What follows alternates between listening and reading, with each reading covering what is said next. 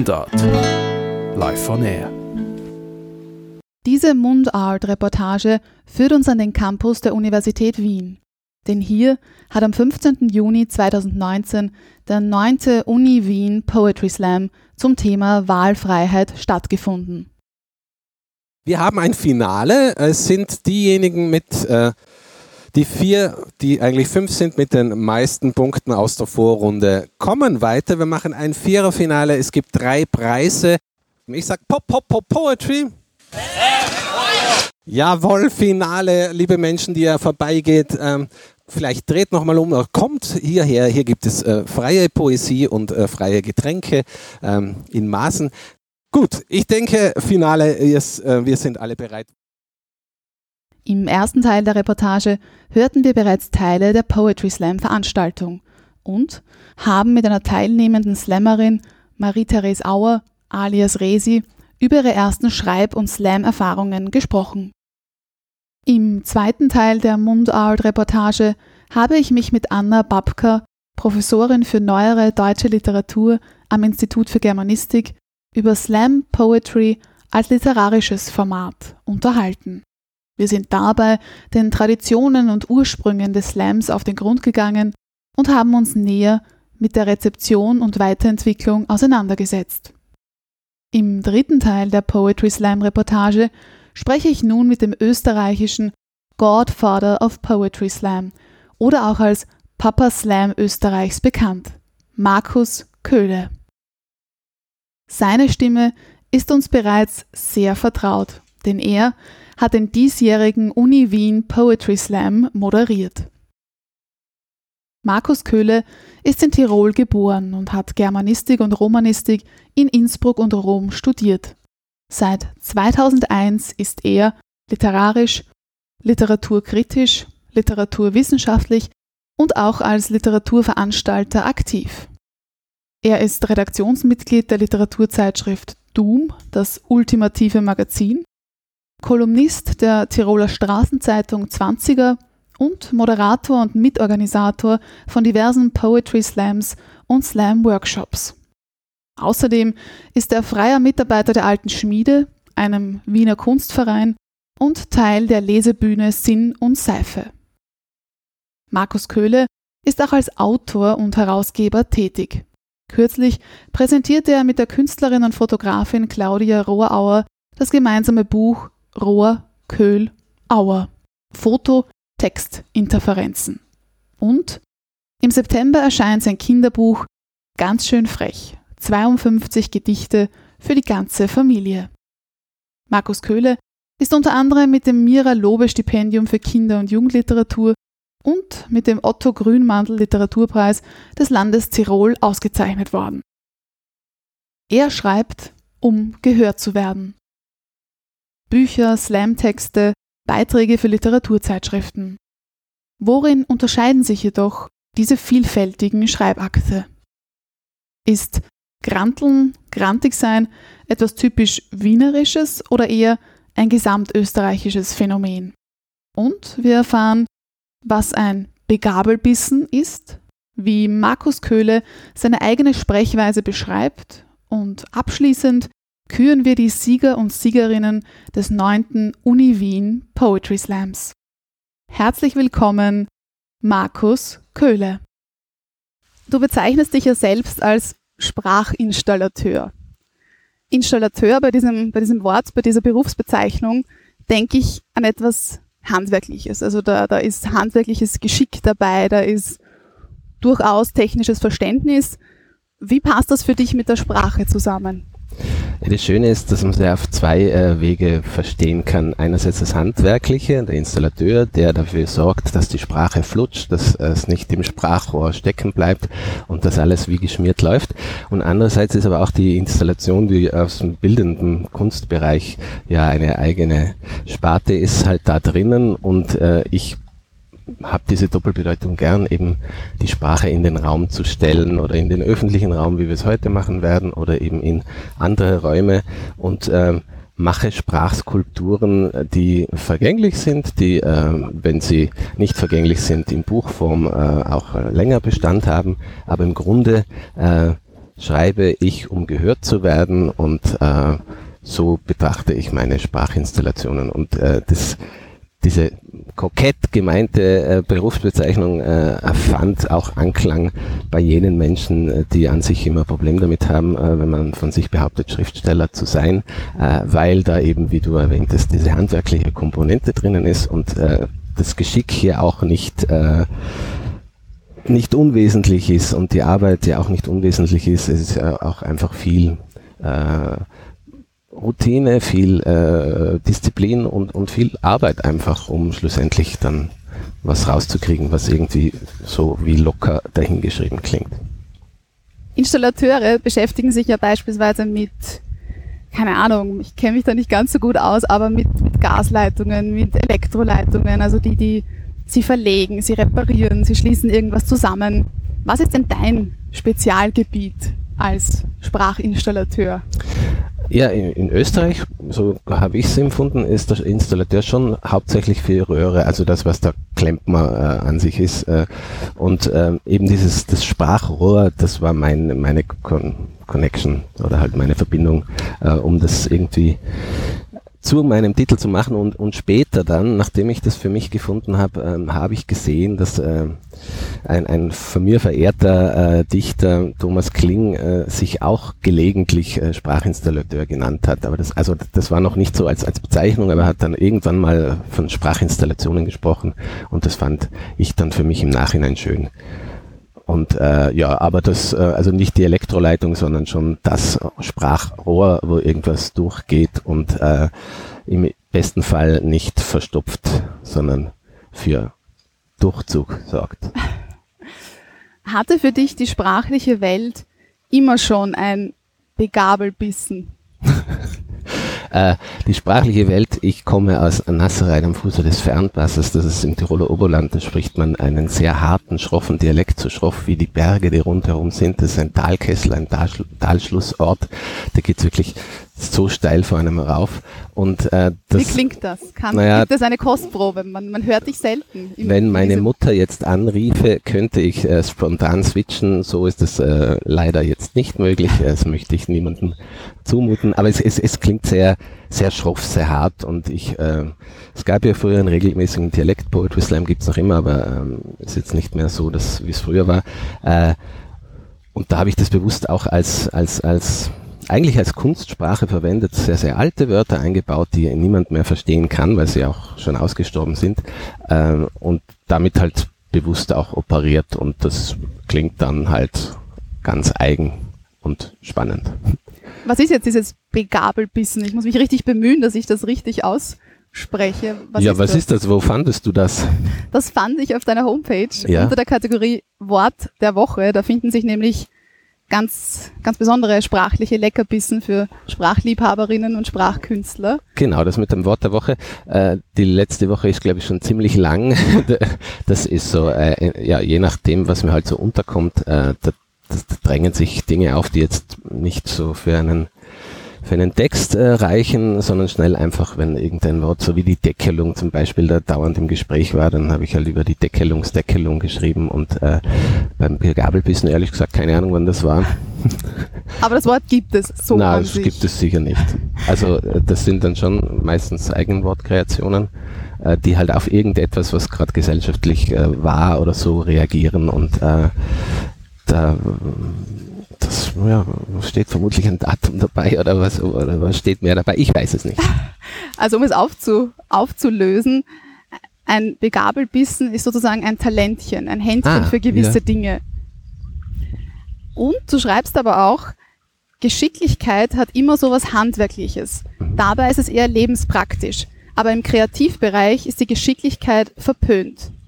Geschickt ist man dort nicht. Geschickt wird man dort zum nächsten Praktikum beispielsweise. Mhm. Ah ja, ist gut.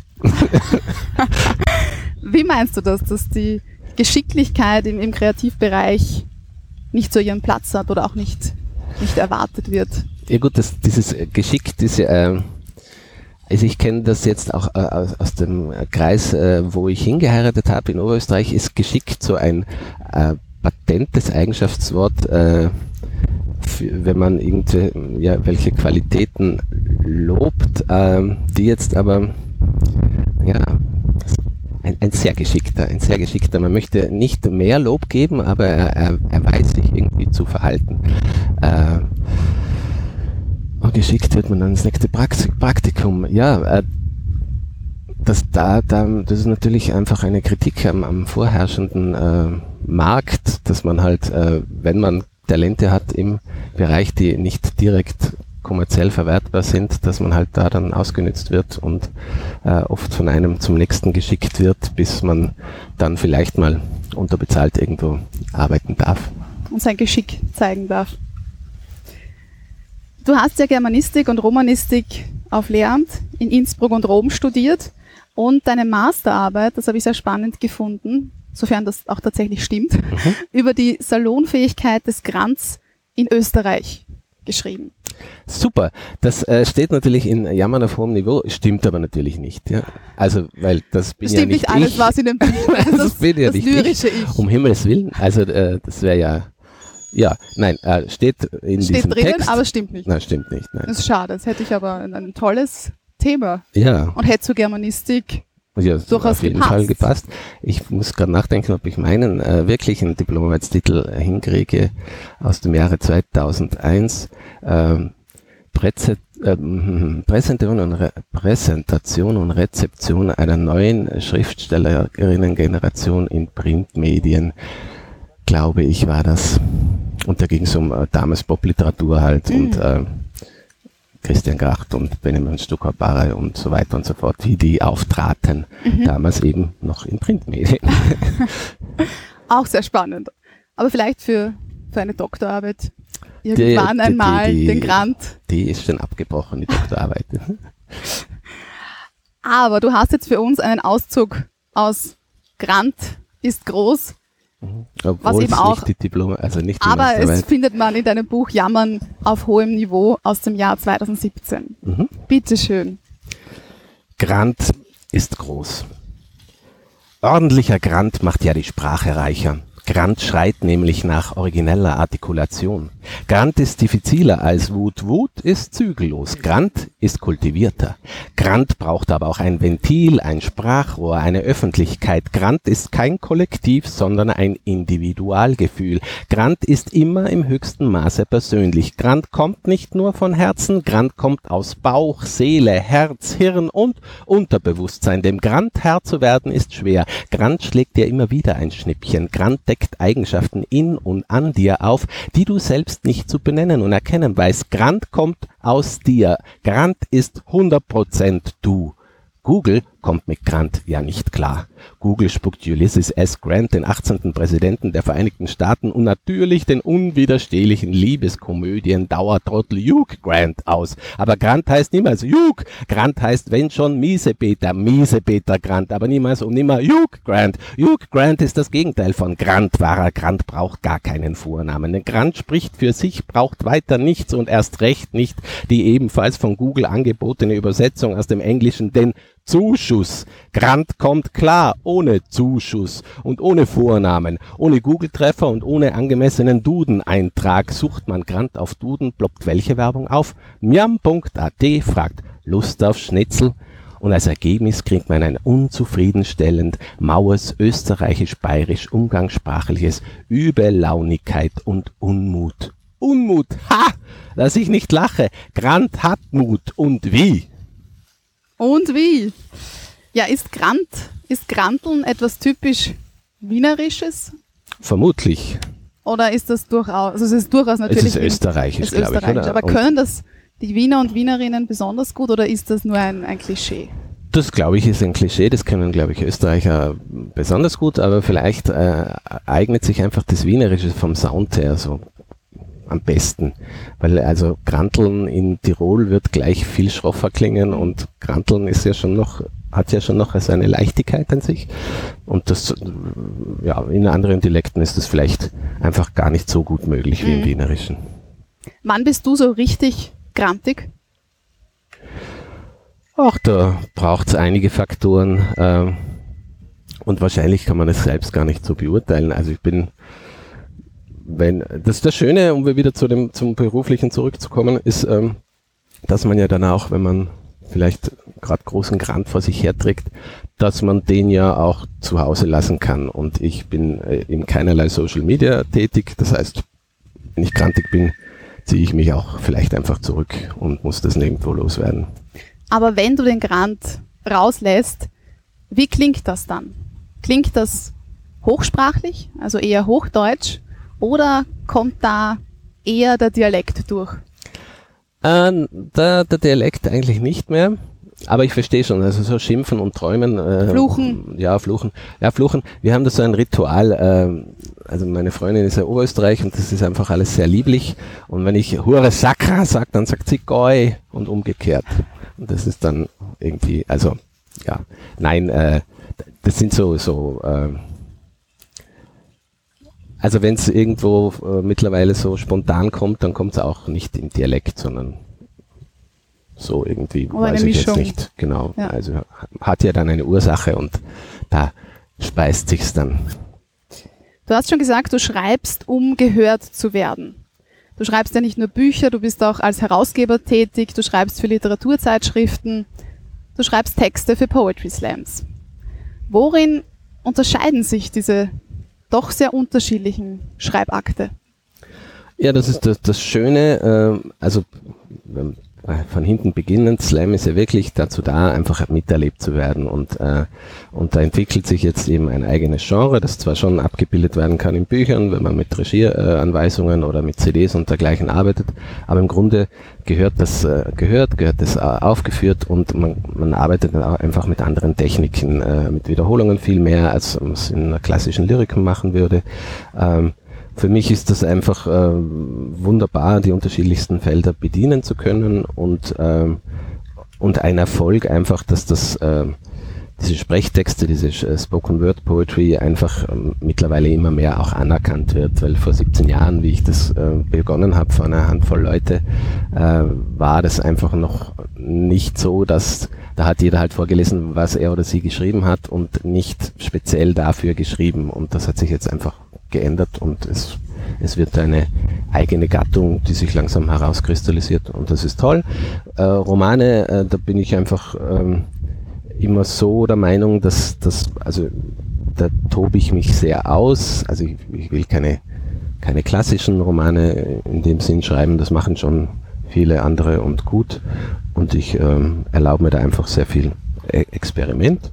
Und ansonsten arbeite ich einfach gerne auch mit anderen Leuten zusammen, sei es jetzt ähm, mit Fotografinnen oder Illustratorinnen äh, oder eben auch ohnehin mit, mit Medusa gemeinsam. Also immer, das ist dann einfach, äh, egal welche Kunstsparte, auch ein gegenseitiges Befruchten und da kommt auch einfach immer was Neues dann raus. Und diese Rohrköhlauer mit der Fotografin Claudia Rohrauer, die jetzt äh, nächste Woche präsentiert werden, das ist ein so ein Beispiel, wir haben uns kennengelernt, die gegenseitige Arbeit geschätzt und dann sofort ein Projekt initiiert und äh, da bleibt man dann auch dran und das ist auch etwas, äh, was man dann vielleicht, wenn man ähm, nur alleine vor sich hin arbeiten würde, dann eben oft nicht machen würde, aber wenn es dann einen Impuls gibt von anderer Seite, dann ist das auch einfacher wieder ins Schreiben zu kommen.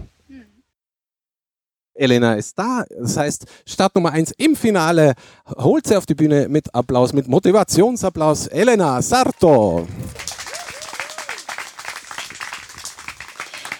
Danke.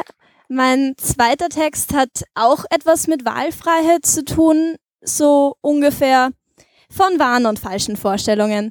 Ein Freund von mir hat mir mal erklärt, Elena, du siehst es mit Beziehungen ganz falsch. Statt nach jemand Treuen zu suchen, solltest du einfach offener werden. Denn wer jeden Abend einen neuen One-Night-Stand via Tinder aufreißen kann, der hat es nicht eilig mit Beziehungen. Was bringt dann diese Helden des Rechtszwischens dazu, sich zu binden? Seine Antwort, die perfekte Frau. Oh ja, ich weiß, wie die aussieht. Vollbusig, manchmal schmusig, aber nur wenn's gerade passt. Ich meine, eine anhängliche Freundin wäre ja eine fürchterliche Last. Sie sollte selbstsicher sein, muss wissen, was sie will, solange das mit seinen Wünschen harmoniert und nicht die Möglichkeiten für die Zukunft sabotiert. Ihr Körper, fast so kurvig wie der von Kim K, 90, 60, 90 ist doch schon lange passé. Sie sollte dünn sein, aber nur hungern, wenn er nicht dabei ist. Immer einen passenden Witz parat, aber ihn dabei nicht ausstechen. Natürlich hätte er auch nichts gegen eine File Gap, fast so groß wie die Gender Gap des Gehaltschecks. Humorvoll, gesellig, nie abfällig, bewundernd, kompromissbereit, vielleicht auch ein bisschen gescheit. Aber nur vielleicht. Eigentlich ist das Entscheidende ja, dass die anderen Männer ihn um sie beneiden. Aber sind wir Frauen so viel besser? Frauen und ihre unrealistischen Vorstellungen. Der perfekte Mann. Groß muss er sein und sportlich, aber nicht so sportlich, dass er jede freie Minute im Fitnesscenter verbringt. Muskeln, oh, ganz wichtig, aber auch nicht zu viele, sodass die Leute, denen man ihn vorstellt, fragen, ob sie nicht aus äh, dem Fernsehen kennen. Ihr wisst schon, diese Sendungen, wo Männer Traktoren an den Zähnen ziehen? Etwas, was auf keinen Fall fehlen darf, die Jawline. Schön scharf und kantig, sodass man sich daran schneiden könnte. Aber wieso sich selber in Gefahr bringen? Sind die Frauen, die nach so etwas suchen, etwa Adrenalin-Junkies? Oder gehen sie zum Obi ihre neuen Segen aussuchen, wie andere Frauen ins Tierheim Katzen, um etwas zum Kuscheln zu haben? Und denken sie, oh, eine Säge, ach, diese Verarbeitung der Winkel, in denen die Zacken liegen, dieses glatte Metall. Was ist das Ziel dieser komplizierten Partnerwahl? Wohl letztendlich eine Familie zu gründen, zumindest biologisch betrachtet. Apropos, Familienfeste, wer kennt sie nicht? Viele Menschen kommen zusammen, um ein Trink- und Essgelage zu veranstalten. Wie erwachsen du geworden bist, so lange ist es her, seit ich dich nicht mehr gesehen habe. Schon fast zwei Jahre. Mit jeder Minute ihrer Gegenwart bringen sie einen dazu, sich noch sehnsüchtiger an diese fast zwei Jahre zurückzuerinnern. Verwandte, deren Anwesenheit mich oft denken lässt, vielleicht hat es doch etwas, das manche Tierarten Familienbande gleich nach der Geburt wieder auflösen. Und dann die obligatorische Frage, Hast du einen Freund? Ich zwinge meine Augen, sich nicht zu verdrehen. Lass sie deine Abneigung nicht sehen. Wirklich schwierig. Äh, nein, habe ich nicht. Ein Oh als Antwort, das wird schon noch. Natürlich wird's das, aber stattdessen freundliches Nicken. Vielleicht sind deine Ansprüche einfach zu hoch. Ich suche nicht nach dem perfekten Mann, suche nicht nach dem Prinzen auf seinem weißen Pferd. Das habe ich nie getan. Schon als Kind wollte ich niemanden, der mich retten muss. Das kann ich nämlich allein will nicht behandelt werden wie eine Jungfrau in Nöten, deren einzige Aufgabe es in ihrem eigenen Märchen ist, schön auszusehen und darauf zu warten, dass sich endlich ein Prinz findet, der sich nicht zu schade ist, sie zu befreien. Meine Schwester und ich haben viel Zeit in der Au verbracht haben, und haben Frösche gefangen, haben mehr gelacht als etwas Sinnvolles gemacht und diese gefangenen Frösche haben wir natürlich auch geküsst. Wollt ihr einen Prinzen finden? Nein, nein, wollten wir eigentlich nicht. Ich habe darauf immer geantwortet, was soll ich denn mit dem Froschkönig? Mit den Fröschen kann ich doch viel mehr anfangen. Womit wir jetzt zu meinen Vorstellungen gelangen. Ich erwarte mir nicht, dass mir jemand die Sterne vom Himmel holt, denn ich würde nie wollen, dass es dann jemanden gibt, der einsam in der Dunkelheit sitzt und nicht einmal die Sterne hat, die ihn trösten. Niemand will allein sein im Dunklen und Kalten. Versprich mir nicht die Welt, niemand könnte so ein Versprechen halten. Versprich mir nur, dass du meine kleine Welt mit deiner Anwesenheit bereicherst. Wenn ich in deiner Gegenwart singen sollte, fühle dich geehrt, denn dann wurdest du in den kleinen Kreis der Eingeweihten, hauptsächlich bestehend aus meinem Hund, meiner Katzen und noch so drei, vier Leuten aufgenommen. Ich erwarte mir auch nicht zu hören, dass meine Stimme klingt wie die einer Nachtigall. Die einzige Situation, in der es zutreffen würde, wäre, wenn du den Armvogel durch den Fleischwolf ziehst. Ich suche nach keinem Poeten, nur noch jemanden, der meine Texte versteht und mir nicht nur den Kopf verdreht. Jemand, der nicht nur meine schönen bunten Dichtungen, sondern auch die dunklen liest die, die ich in manchen Nächten verfasse, wenn einzi der einzige Weg, die Schmerzen zu lindern, bedeutet, meine Seele aus Papier bluten zu lassen. Lass dich bitte nicht abschrecken. Dafür warte ich mir ebenfalls nicht, dass du aussiehst wie ein Calvin Klein Model, obwohl ich nicht weglaufen würde, wenn du auch noch gut aussehen würdest. Versteh, versteh mich bitte nicht falsch, ich habe nichts gegen schöne Menschen, ich kenne selber welche. Aber ich finde, wahre Schönheit entspricht nicht immer den Idealen. Gut, dass es Poetry Slams gibt, denn dieser Text wäre für eine Profilbeschreibung auf Tinder eindeutig zu lang. Dankeschön. Elena Sarto über Partnerinnenwahl bzw. Rollenbilder und sie will nicht, dass ihr jemand die Sterne vom Himmel holt, weil dann jemand einsam wäre, wenn er keine Sterne anzuschauen hätte. Das fand ich wunderschön und ähm, genau, ein Stichwort von euch. Froschkönig. Froschkönig ist notiert. Wir machen die Wertung einfach wieder nach äh, den ersten zwei gehörten Texten. In der Nachtigall kam auch vor ein schönes Zitat zum Thema Nachtigall. Das Leben ist wie eine Nachtigall mit Zahnschmerzen. Habe ich gerade irgendwo gelesen. Bleiben wir jetzt auch aufgrund des, des heutigen Events, aufgrund des Uni Wien Poetry Slams beim Poetry Slam. Ein Poetry Slam ist ja ein, ein Schlagabtausch mit Worten, der recht komprimiert ist, nicht länger als fünf Minuten. Es gibt keine Kostüme, keine Requisiten, nur die Stimme, die Sprache und die Performance. Und das Publikum fungiert sozusagen oder hat die Rolle als Schiedsrichter, Schiedsrichterin inne. Und du hast schon erwähnt, ein Slam-Text ist nicht zum Vorlesen, sondern vielmehr zum Performen, zum Vorführen, zum Darbieten gedacht. Wie schreibt man denn speziell fürs Hören, speziell fürs Performen? Das ist doch ein, ein anderes Schreiben. Da muss man ja viel mit, mit also lautlich arbeiten. Wie hört sich das an? Wie erzeugt man Bilder im Kopf?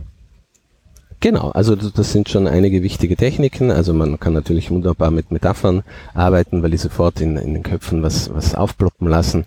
Man arbeitet mit Rhythmus, man arbeitet mit Techniken, die irgendwie ähm, das Verstehen leichter machen. Das kann Wiederholung sein, das kann Reim sein, äh, aber Reim ist halt ist ein gängiges, aber auch nur ein Stilmittel, um das irgendwie äh, eingängiger, hörbarer zu machen. Ähm, und ansonsten, Lautlichkeit ist schon auch richtig. Äh, man, man muss die Texte, wenn man sie schreibt, halt auch einfach sich selbst vorlesen erstmal. Und dann, so mache ich zumindest, gibt es immer so Tests erstmal. Und äh, die Texte werden laufend umgeschrieben eigentlich. Und sie werden dann im Laufe der Zeit fertig. Und man äh, entscheidet noch, ob man sie auswendig lernt oder nicht. Und mm, pro Jahr bleiben halt dann ein paar im Repertoire und ansonsten sind viele auch einfach sehr schnell für, für einen Abend geschrieben, weil es ein passendes Thema gab oder einen, einen Anlass und die können dann aber auch wieder verschwinden. Und wie sieht bei dir so ein, so ein Schreibprozess in ganz kurzen Schritten aus? Ähm, da gibt es eine Grundidee und einen Schreibflash. Das sind, ich bin so ein 90-Minuten-Typ. Was in 90 Minuten lässt sich schon mal viel erledigen und danach äh, braucht man wieder mal äh, Abstand und dann liegt es ein bisschen und dann schaue ich es mir wieder an und dann, also ich habe auch immer ein Notizbuch dabei und schreibe da laufend Dinge rein. Und dann äh, ja, äh, kann ich, sie entstehen unterschiedlich und äh, je nach Anlass und je nach äh, ja, also es, es gibt, gibt kein äh, bestimmtes Ritual oder, mhm. aber es braucht halt mal so einen Grundanstoß mhm. und eine Grundidee und äh, dann einen, einen durchgehenden Schreibrausch und dann halt viel Korrekturarbeit. Und wer sind die, die ersten Hörer und Hörerinnen? Naja, wer gerade in meinem Zimmer sitzt. Nein, also äh, Mitzi Medusa und ich, wir, wir äh, wohnen ja gemeinsam und leben gemeinsam und äh, sind uns auch die größten Kritikerinnen und das ist schon die erste Testhörperson. Beim Poetry Slam ist alles möglich und nichts vorhersehbar. Jetzt frage ich mich oft, wie kann man mit dem Publikum interagieren, obwohl man ja fünf Minuten alleine spricht, beziehungsweise auch alleine sprechen soll. Ja, man darf natürlich das Publikum mit einbinden und äh, das sind alles so klei kleine Tricks, um in Kommunikation zu treten. Äh, es gibt ja einfach die Einleitung, die schon dazu zählt, die soll möglichst äh, spontan wirken, aber auch die ist ja oft vorbereitet und äh, ansonsten gibt es aber einfach genug Möglichkeit, was direkt gerade passierendes, um, um in Interaktion zu treten. Also das funktioniert schon, das wird man heute hoffentlich auch noch sehen. Heute ist die Sonne eine gute und die Sonne und die Regenbogenparade und alles andere, was gerade so passiert in dieser Stadt, eine gute Möglichkeit, mal einen Einstieg zu finden. Und ähm, ja, also das, das kann unterschiedlichster Art passieren. Und das ist ja auch das Schöne am ähm, Poetry Slams an sich, dass ähm, ja einfach zwölf oder je nachdem wie viele mitmachen, unterschiedliche Menschen auftreten und die alle ihre, hoffentlich ihren Zugang wählen und nicht auf irgendwelche Vorbilder äh, und so bauen, weil dann wird es auch wieder langweilig. Aber wenn da einfach zehn Menschen, so wie sie sind, auftreten, dann ist das von vornherein schon spannend. Dann Pop, Pop, Pop Poetry. Ketel, Applaus und auf die Bühne. Barfuß. Ich habe einen Text äh, in Mundart, äh, falls man es nicht hört. Äh, ich komme aus Tirol. Er heißt ähm, Oft zerreißt's mir. Es Leben ist so schön, es Leben ist so toll. Oft zerreißt's mich, weil ich nimmer warten kann, bis das Nächste passiert, bis die nächste Erinnerung sich in mein Schädel brennt und ich es nimmer vergessen werd, wie geil das war. Bitte. Oft zerreißt mir das Warten, zum Beispiel das Warten auf eine feine Hand auf meinen Rücken, auf ein Gefühl, das jetzt nur entsteht, weil du und ich uns sägen und da was Feins gespannt ist zwischen uns. Mir stellt's die Haar auf, mein Rücken. Das Warten auf was Schönes zerreißt mich. Oft zerreißt mir das viele Fühlen. Ich kann speiben, so viel Fühlen steckt in meinen Magen. Ich kann schreien, so schlagt's in mir ein wie ein Abrissbirn gegen eine Wand.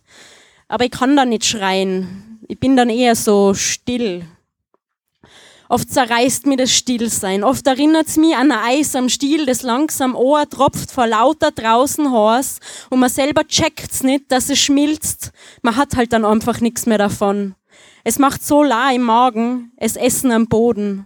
Es macht das leere Loch in Armlein noch größer, das Stillsein, das Nix sagen.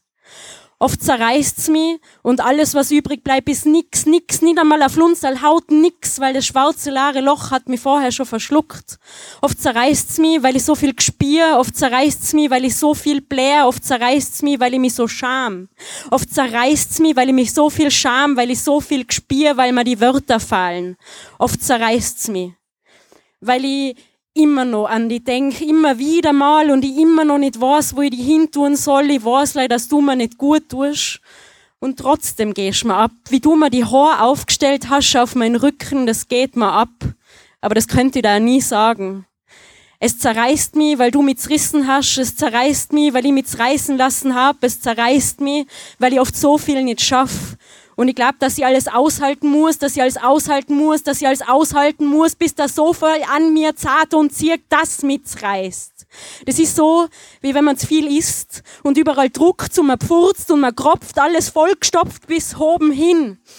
Und eigentlich isst man gar nicht satt. Nein, man hat viel zu sehr übertrieben, man ist übersatt, man ist nimmer satt, man ist übersättigt, einfach zu viel liegt da im Magen, man ist überwältigt, überrollt, über drüber, dann volle drunter, man ist mordsmäßig, übermäßig, viel zu viel, voll. Überall druckt's, überall zaht's, alles reißt. Manchmal da ist sie so viel, bis mit's reißt. Oft zerreißt mir das, was ich gern wär, aber halt nicht bin, weil ich glaube, ich muss mir entscheiden, zwischen ich zu sein oder jemand, der funktioniert. Es zerreißt mich, es zerbreselt, es zerreibt mich.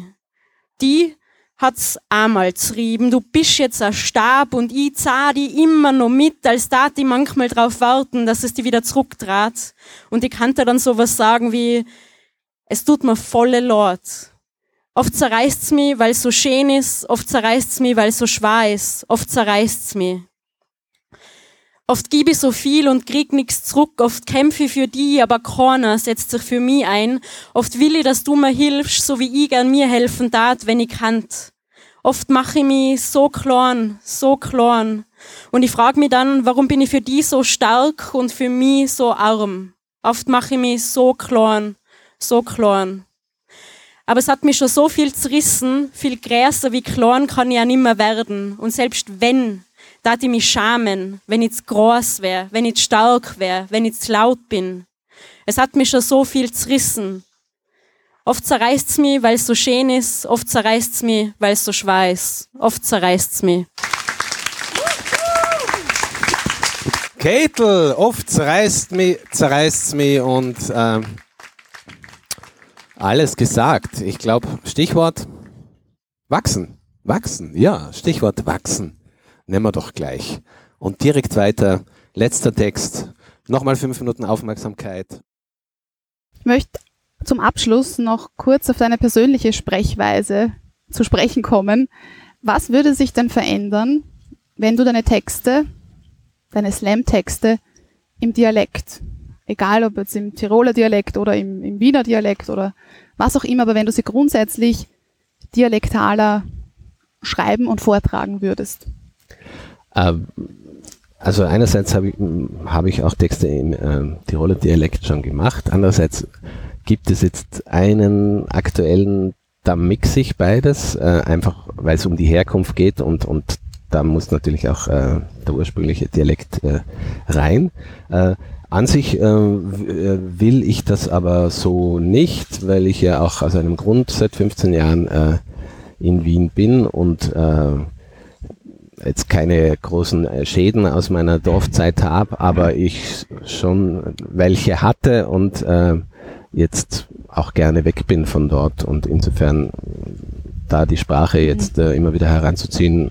Erstens passt es nicht für mich, das ist ein anderer Lebensabschnitt und ähm, da fühle ich mich eigentlich auch sprachärmer, weil das äh, schreibende Ich meinerseits hat sich irgendwo anders äh, entwickelt und ähm, insofern das Thema, das ist kein schmerzliches, äh, aber es ist auch an sich kein Thema für mein Schreiben. Mhm.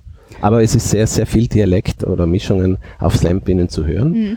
Und das äh, finde ich auch äh, super spannend. Mhm. Wie würdest du deine jetzige Sprechweise, so wie du jetzt mit mir sprichst, beschreiben? Was, was ist das für dich?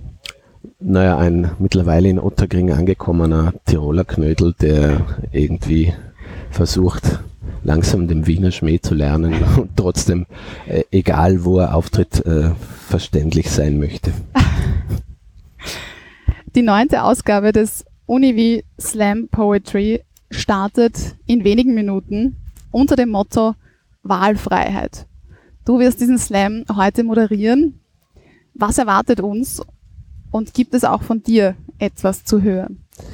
Ja, nachdem wir uns jetzt in der Sonne bei 35 Grad schon bestens aufgewärmt haben, äh, hoffe ich, dass äh, mich kein Hitzschlag erwartet. Äh, also ich weiß noch nicht, wie viele Teilnehmerinnen äh, sein werden. Ich denke, dass ich äh, keinen Text machen werde, weil ohnehin genug Leute da sind und äh, weil ich das mittlerweile auch äh, gar nicht mehr so äh, gerne mache, einen, einen eigenen Text und Moderation, weil ich finde, dass die Moderation an sich Arbeit genug ist und äh, man kann da genug machen. Und das andere sind einfach zwei unterschiedliche Rollen. Also das ist eigentlich äh, auch für mich dann, äh, ich, ja, ich, ich sehe das auch dann gar nicht so gern, wenn da jemand äh, eigene Texte macht. Das ist gar nicht notwendig. Letzter Text. Nochmal fünf Minuten Aufmerksamkeit und Mieze Medusa. Dankeschön. Jetzt muss ich mich selbst ein bisschen ans Gefühl erinnern beim Schreiben. Ich habe im Winter geschrieben. Wisst ihr, wenn es so kalt ist und alle Amok laufen in Wien, weil keine Sonne reinkommt. Die Wahrheit ist, ich mag Menschen. Auch wenn sie nerven mit ihrem Geltungsdrang, ihren Egos empfindlich wie Korallenriffe, schillernd, glitzernd, voller Leben, doch kaum kommst bis sie unbedacht mit dem kleinen Finger an, zerfallen sie vor deinen Augen zu Asche, tot und grau, wie nur tote und graue Korallenriffe tot und grau sein können. Und nie steigt ein Phönix oder ein Fisch aus dieser toten und grauen Asche auf. Ich mag Menschen, auch die, die blaue Slimfit-Anzüge mit rosa von der Mama gebügelten Hemden kombinieren. Ich mag Menschen, auch wenn sie BWL studieren, nicht etwa, weil sie sich für Wirtschaft interessieren, sondern weil ihnen nichts Besseres eingefallen ist und für Atomphysik Altgriechisch oder eine Lehre als Tieffachkraft hat's halt nicht gereicht. Ich mag Menschen, auch wenn sie manchmal ein bisschen grauslig reden und schlecht riechen. Ich mag Menschen, wenn sie U-Bahn fahren, dabei grauslig reden und schlecht riechen. Ich mag Menschen, auch wenn ich mich manchmal selbst daran erinnern muss, dass ich Menschen mag. Heute zum Beispiel an so einem grauen Wiener Wintertag vor dem Fenster ist alles so tot und grau wie die Asche eines Korallenriffes und das einzig Schöne ist der Kater vom Rausch von gestern. Ich mag Menschen, deshalb gebe ich Workshops, hm, bei denen ich eure Texte lobe und milde lächle, wenn ihr mir so gar nicht glauben wollt, dass es beim Schreiben nicht ums Talent geht, sondern darum, dass man sich hinsetzt und hackelt wie eine Wahnsinnige und niemals den Stundenlohn ausrechnet. Ich mag Menschen, aber missversteht mich bitte nicht. Ich mag nicht alle Menschen. Nein, nein. Für ein paar von den Menschen, die ich nicht mag, habe ich ein paar Zeilen geschrieben mit dem Titel Vertrocknete Träume und steinhartes Brot dem Menschen, der für die industriellen Vereinigung arbeitet und neulich zu mir gesagt hat, dass ich als Künstlerin ja sowieso keine Ahnung von Wirtschaft habe und nicht immer so auf die SPÖ-Propaganda reinfallen soll, weil ich mich für Arbeitnehmerinnenrechte stark gemacht habe, wünsche ich nichts Schlimmes. Nein, ich wünsche ihm, dass ihm ein paar richtig gute Gedichte gelingen und dann schreibt er Verlage an und nach den üblichen 142 Absagen bekommt er die Möglichkeit, einen schmalen Band zu veröffentlichen, auf den er stolz ist.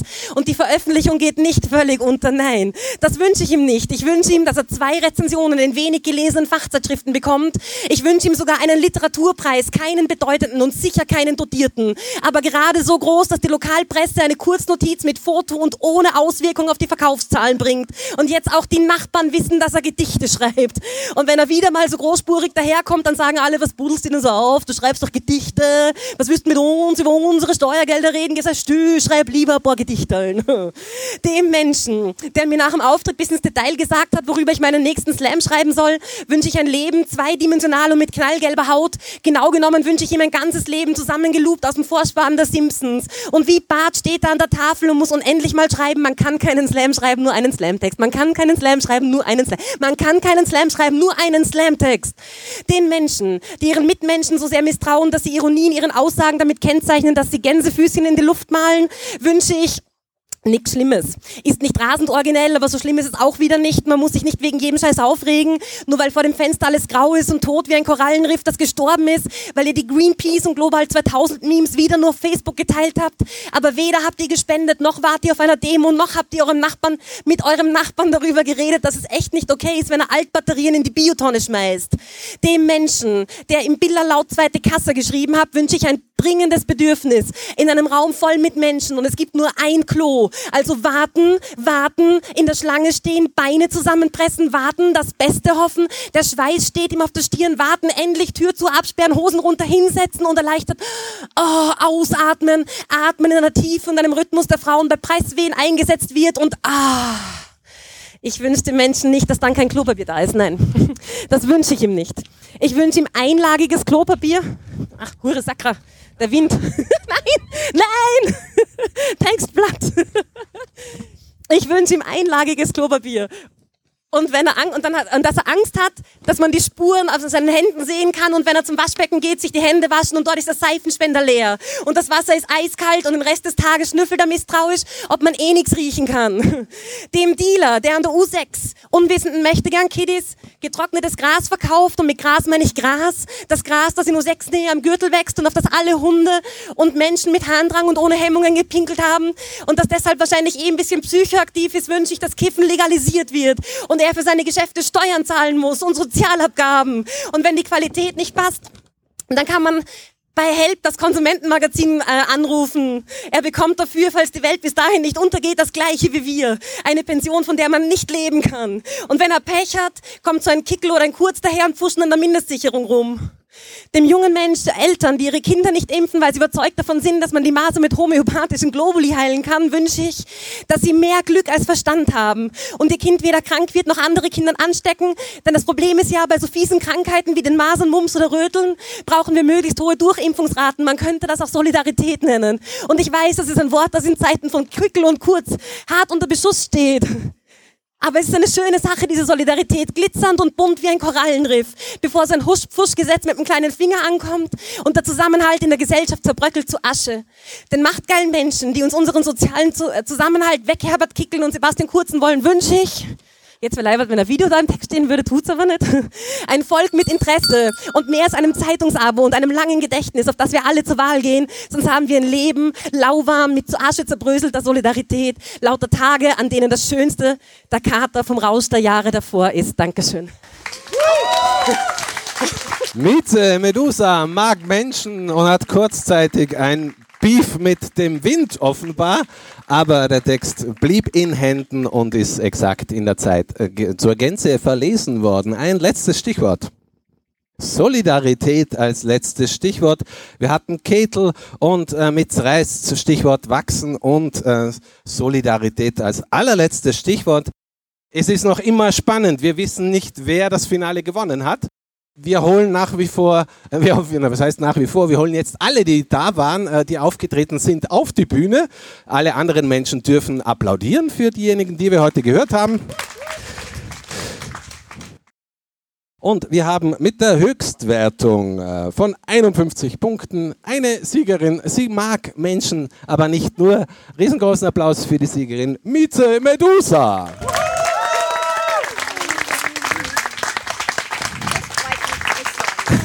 Wir, ja, ich mag, ich mag auch um eine Umarmung. Ich mag auch, dass wir alle etwas äh, uns verdichten. In, nicht nur, weil es äh, zur Veranstaltung passte, sondern vor allem, weil es aufs Insta-Foto passen muss. Ähm, genau, vielleicht noch ein paar Menschen am Boden. Ich mache das vor. Mieze Medusa fordert das Mikrofon. Ja, und äh, erstens einmal, wie toll ihr alle aufgetreten seid. Gratulation, so viele tolle erste Auftritte und ganz, ganz, ganz fantastisch. Gehen wir noch was trinken? Und drüber reden und ich freue mich euch. Aber was man eigentlich gewinnt bei einem Slam ist, dass man folgenden Satz jetzt sagen darf, nämlich der lauteste Applaus des heutigen Abend, Nachmittags, Entschuldigung, der lauteste Applaus des heutigen Nachmittags geht an den wunderbaren Moderator. Riesengroßen Applaus für Markus Köhle! Aus dem, aus dem Schneidersitz in den Abschlusssprung, das bei 35 Grad. Huch. Danke fürs Dasein und genau, kommt einfach mit, trinkt mit uns, das können wir noch besser. Nachgefragt. Der Mundart Word Rap.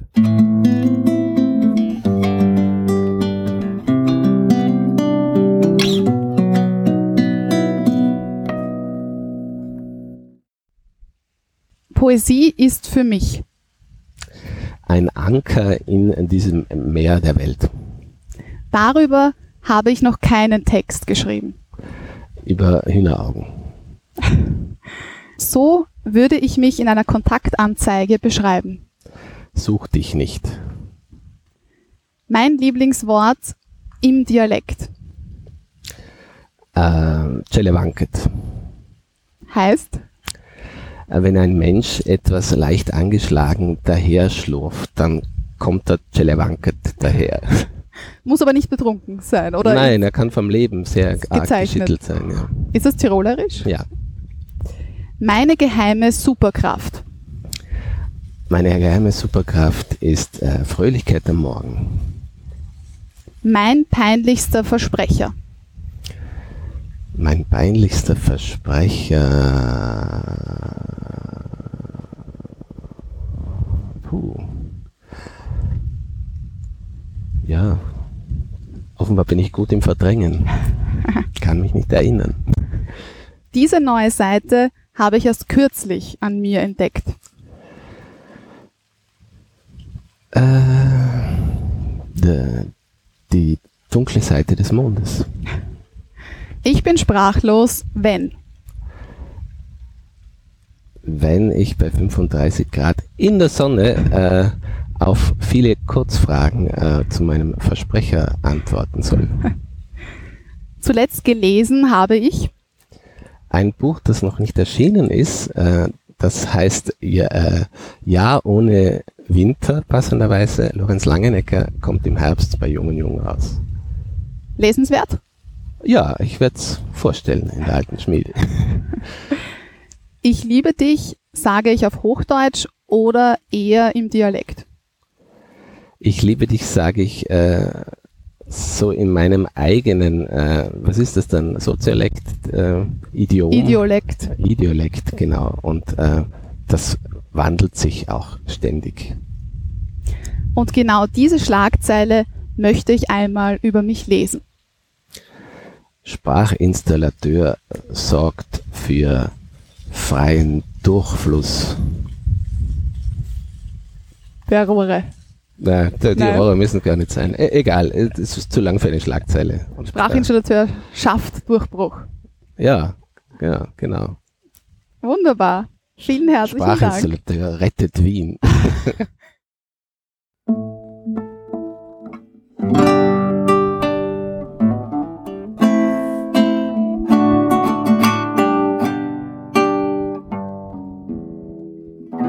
Mundart der Podcast für Sprachkünstler.